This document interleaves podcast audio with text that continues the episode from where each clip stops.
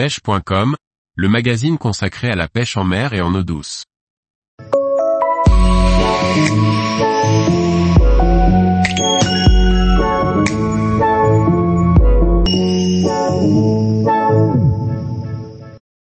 Le matériel à emporter pour notre aventure de pêche sur la Loire.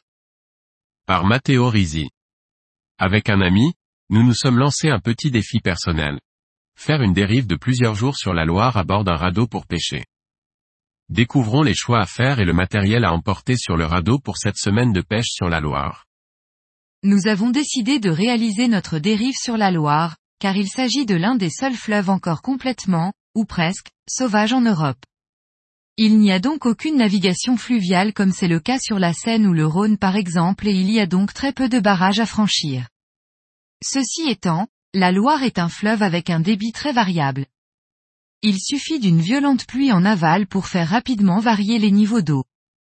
Nous avons donc dû attendre l'été, période où les débits sont au plus bas, pour réaliser notre dérive. Lorsque les niveaux baissent en été, ils découvrent de larges bancs de sable. Le radeau faisant près de 600 kg, il était donc hors de question pour nous de rester bloqués. Savoir lire le courant aura donc été pour nous l'une de nos meilleures cartes. Les deux espèces principales que nous visions étaient l'aspe et le silure. Nous devions être les plus sélectifs et polyvalents possibles dans notre choix de matériel. Étant donné que nous étions à deux sur un radeau, nous nous sommes donc contentés d'un bacane de pêche pour deux, ce qui fut amplement suffisant. Pour l'aspe, nous avions pris une canne médium chacun, en 2,20 mètres, pas besoin de canne trop longue, nous pêchions depuis une embarcation. Pour ne citer qu'elle, la fameuse Tenryu 73M aura bien plié et rempli pleinement son rôle tant par sa polyvalence que sa réserve de puissance. En guise de leurre pour cibler cette espèce, je vous conseille en tout temps trois boîtes. Une boîte de leurre de surface, indispensable. L'Asturie 110 est pour moi l'une des références à avoir. Vraie arme de guerre, il s'envoie à des kilomètres et permet de couvrir efficacement du terrain. Une boîte de jerkbait minnow, je me répète, mais là encore, indispensable. Là, je ne peux que vous conseiller le Ryuki, dans sa version sinking.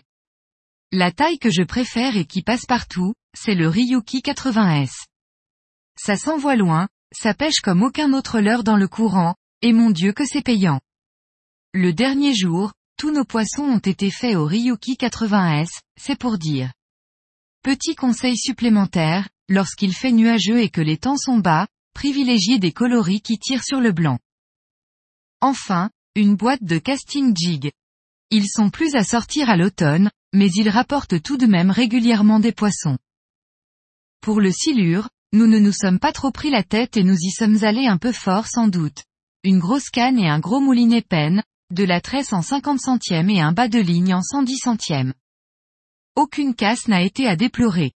Lorsque vous voulez vous mettre à pêcher ces gros moustachus, surtout, prenez des anneaux brisés et des hameçons renforcés sous peine de vous faire ouvrir très rapidement. Notre seul regret est de ne pas avoir pris notre matériel pour pêcher les barbeaux.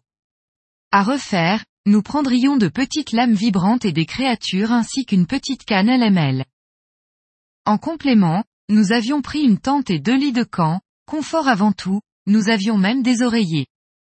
Si vous voulez vous lancer dans ce genre d'expédition, n'oubliez pas également de quoi faire du feu et une bonne machette. Le dernier petit luxe que nous nous sommes octroyés, deux chaises pliables. Les nuits sont parfois fraîches au bord de l'eau, même en été. Heureusement, nous avions de bons sacs de couchage et des suites, de quoi rester au chaud. Enfin bien sûr, nous avions tout le matériel électronique, batteries externes, GoPro, appareils photo, drone. Le tout dans des sacs et des bidons étanches. Tous les jours, retrouvez l'actualité sur le site pêche.com. Et n'oubliez pas de laisser 5 étoiles sur votre plateforme de podcast.